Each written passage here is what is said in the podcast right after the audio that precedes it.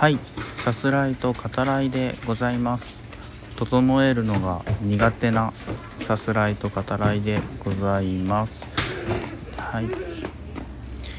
今回はですね家族に連れられて広島にある温泉村に来ております。また温泉に入るのか整えるのが苦手だっていう話を以前何の回かなガンダムウィングについてお話しさせてもらってる回があるんですけどその時にしておりまして、まあ、ちなみに同じ温泉で、はい、憂鬱になりますね。温泉村に来るとね。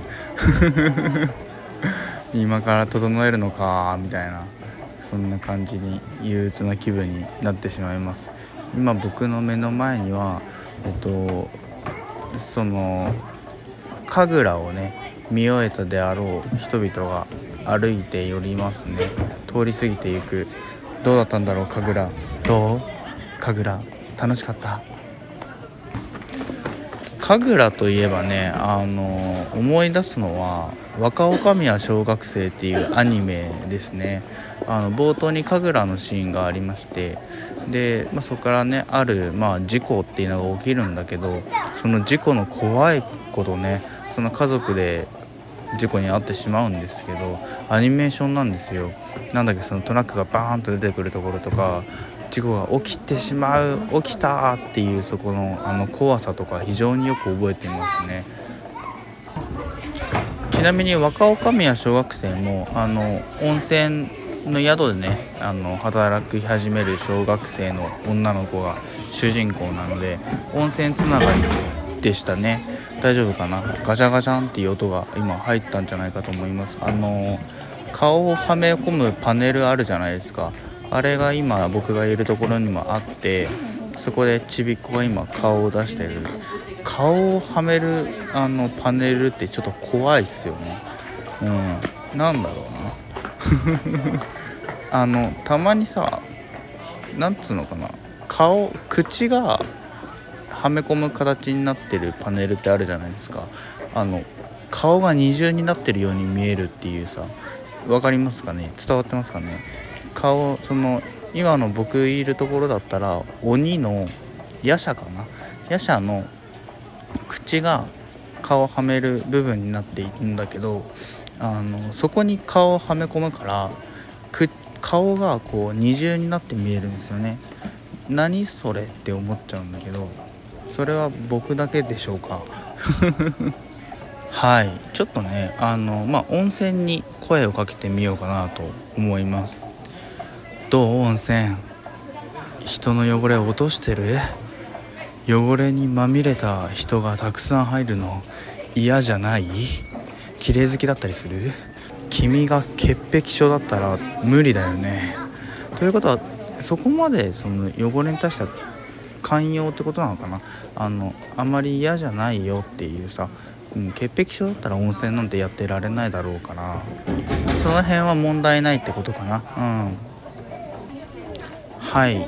でですねあの、まあ、これ配信してる日の前の日にあの見たんですけど映画「生きちゃった」っていう映画を見てあのこれネットフリックスで見ました。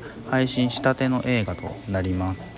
石井優也監督ですね、えー、代表作はまあ有名なのはね「船を編む」っていうタイトルあの辞書を作るお話ですね。船を編むであったり、まあ、デビュー作「川の底からこんにちは」っていうのもあるし、えー、映画「夜空はいつでも最高密度の青色だ」っていうねそういうのもありましたね。石井優也監督の最新作となります、えー、監督だけではなくて脚本も手掛けられておりますね。主演は中野大河さんあと大島優子さんだったり、えー、若葉龍也さんが、えー、脇を固めるというね、うん、そんな映画でございましてあらすじをざっくりと申し上げます、まあ、これは引用になるんですけど今から言いますね。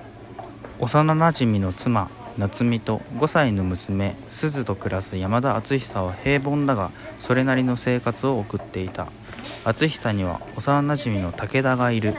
ある日会社を早退して帰宅すると妻と見知らぬ男が常時にふけているところを目撃する。あまりにも急な出来事に戸惑いを隠せない淳久は自らの感情に蓋をするしかできなかった。その日を境に篤久と夏美武田の関係は歪んでいき予期せぬ方向へと向かっていく。となっております。篤久を中野大河さんが夏美を大島優子さん元 AKB48 ですねの大島優子さんがそして武田を若葉龍也さんが演じていらっしゃいます。で1人ね挙げるとその若葉龍也さんってあのもう最近出てると間違いなくいい映画なんだろうなっていう感じがしますよね。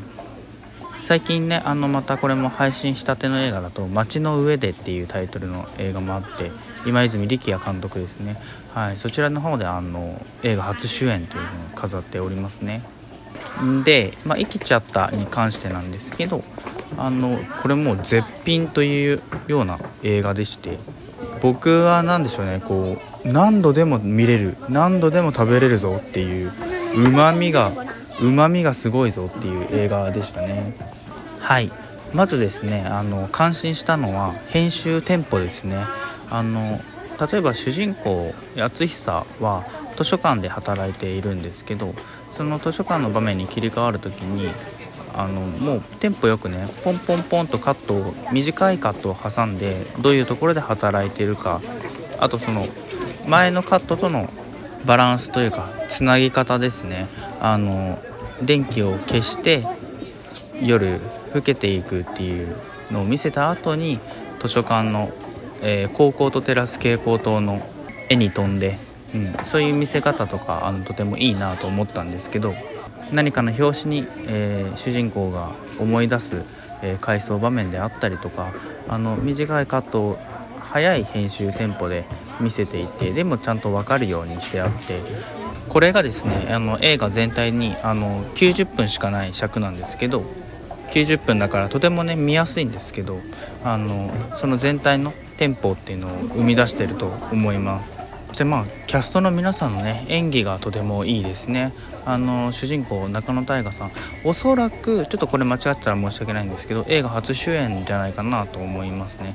あの人から思いを打ち明けられることは多いんだけれど自分の気持ちっていうのを伝えられない。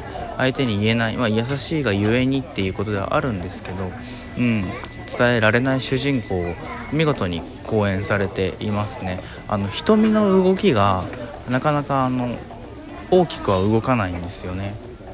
常にこうどこか一点をぼーっと見つめているようなそんな表情を見せることが多くてですね。あのそういったところもいいなと思いました。ポツポツとねこう言葉を、まあ、絞るようにっていうよりはこうつぶやくようにしてねあの話すそういう話し方もいいんじゃないかなと思います。非常に受け身であの自分の気持ちよりも周りのことを考えてうん物事出来事っていうのを静止し続けていく主人公、まあ、そんな、ね、主人公だったりお話が好きな方はあのこいつはいいぞってあのうなる、うん、そんなお芝居をされておりますね。大島優子さんもとても良かったですね。ひたすらこう愛にね飢えて愛に溺れて、えー、どこまでも落ちていく、うん、そんな、えー、母親ですね。っていうのをあの演じきられております。かなりね勇気がいるような場面っていうのもあるように思えるんですけど演じきっておられますね。はい。先の見えない展開と役者のアンサンブル思いを伝えることの重要性と一体誰が何を伝えるのか、えー、そして「生きちゃった」というタイトルですね。に込められる意味ですね。それをこう紐解きながら、えー、見ていくといいんじゃないかなと思うそんな映画でございました、えー、終わった後ね余韻に浸ってあの後彼は一体何を言ったんだろうとね、え、そんな風に思い馳せる映画を見終わってもしばしねこう浸れるようなそんな作品でございました。というところで今回はこの辺りで終わりにしようかなと思います。それではまた。